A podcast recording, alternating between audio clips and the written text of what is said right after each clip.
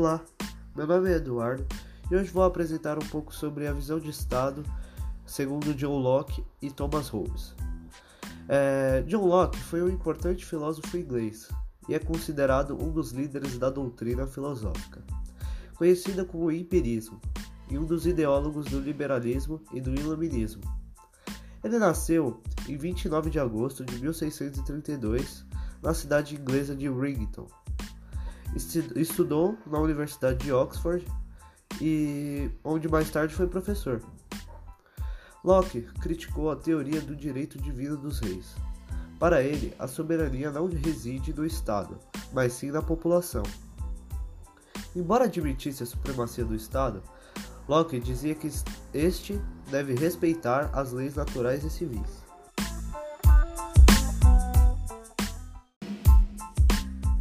Locke também defendeu a separação da Igreja do Estado e da liberdade religiosa, recebendo por essas ideias forte oposição da Igreja Católica.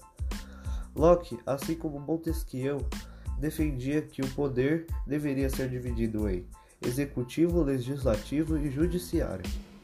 De acordo com sua visão, o poder legislativo, por representar o povo, era o mais importante e, portanto, os outros dois deveriam ser subordinados a ele. Embora defendesse que todos os homens fossem iguais, foi um defensor da escravidão. Não relacionava a escravidão à raça, mas sim aos, aos vencidos na guerra. De acordo com Locke, os inimigos e capturados na guerra poderiam ser mortos, mas, como suas vidas são mantidas, deveriam trocar a liberdade pela escravidão.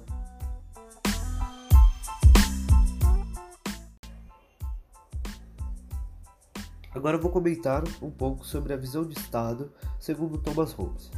Considerando um dos maiores teóricos do poder absolutista em vigor na Idade Moderna, Thomas Hobbes viveu entre 1588 e 1679.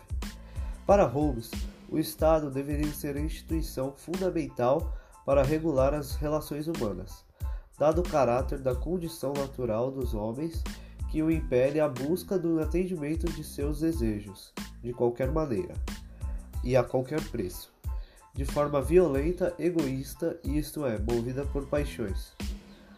É, Holmes afirma que os homens não tinham prazer algum da companhia um dos outros, quando não existia um poder capaz de manter todos em respeito, pois cada um pretende que seu companheiro lhe atribua o mesmo valor que ele atribuiu a si próprio.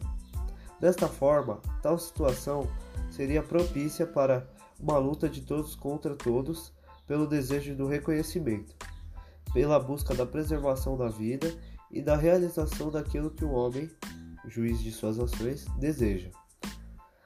Deste ponto de vista, surgiria a, famosa frase de Hobbes: O homem é o lobo do homem. Então, segundo Hobbes, se dois homens desejassem a mesma coisa, eles se tornariam inimigos. É, e todos seriam livres e iguais para buscarem o lucro, segurança e a reputação. Nas palavras de Francisco Helford, em sua intitulada Os Clássicos da Política, em 2006, a igualdade entre os homens, na visão de Hobbes, gera ambição, descontentamento e guerra. A igualdade seria o fator que contribui para a guerra de todos contra todos, levando-os a lutar pelo interesse individual em detrimento do interesse comum.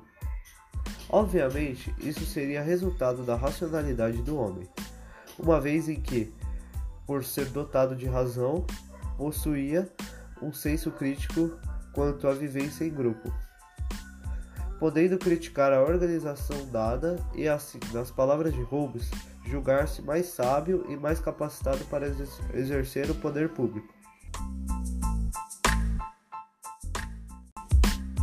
Dessa forma, a questão de igualdade e de liberdade em Hobbes é vista de forma diferente daquela leitura mais convencional destes termos, com significados positivos, como se viu nas revoluções contra o poder absolutista dos reis, principalmente no caso da Revolução Francesa.